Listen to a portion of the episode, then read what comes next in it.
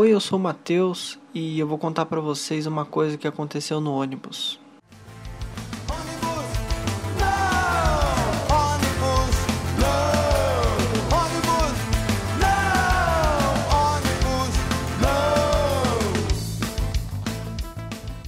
Uma historinha para vocês, sem piada, sobre vandalismo tá na moda. Uh, ontem, quando eu tava indo pro show do Rafinha Bastos, que diga-se de passagem eu levei semanas para juntar dinheiro para pagar a entrada, o ônibus parou no tubo, normal.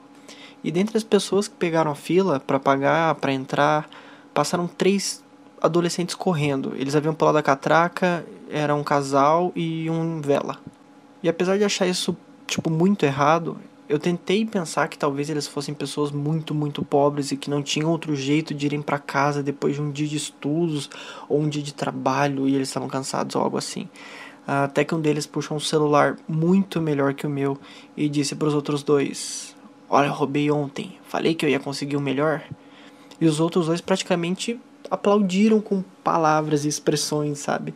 Aí eles conversaram, falaram algumas coisas desrespeito, desrespeito desrespeitosa. Filha da puta. Falaram coisas horríveis sobre os próprios familiares que possivelmente estavam em casa depois de um dia de trabalho. Até que a guria que estava junto teve uma brilhante ideia. Ela se levantou, ela inclinou o braço móvel da cadeira do ônibus para o lado contrário, tipo para trás, e disse: Ah, será que isso quebra? Ela ficou em pé em cima do braço, segurando nos ferros do ônibus, deu uns pulinhos em cima do braço e o braço caiu no chão. Aí ela virou dando risada e disse: É, quebra.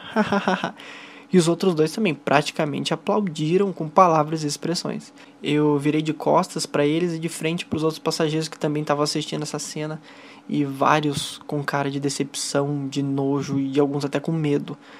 Aí chegou meu tubo, eu desci do ônibus no meio de várias pessoas que pagaram passagem para viajar, assim como eu, e não destruíram nada e também ficaram sem palavras, mas vaiaram com expressões.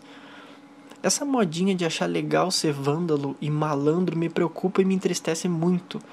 E eu acho que isso não é falta de oportunidade na vida, isso é falta de vergonha na cara, né? Isso é falta de serem oprimidos como eles dizem que são por causa dessas merdas que eles fazem.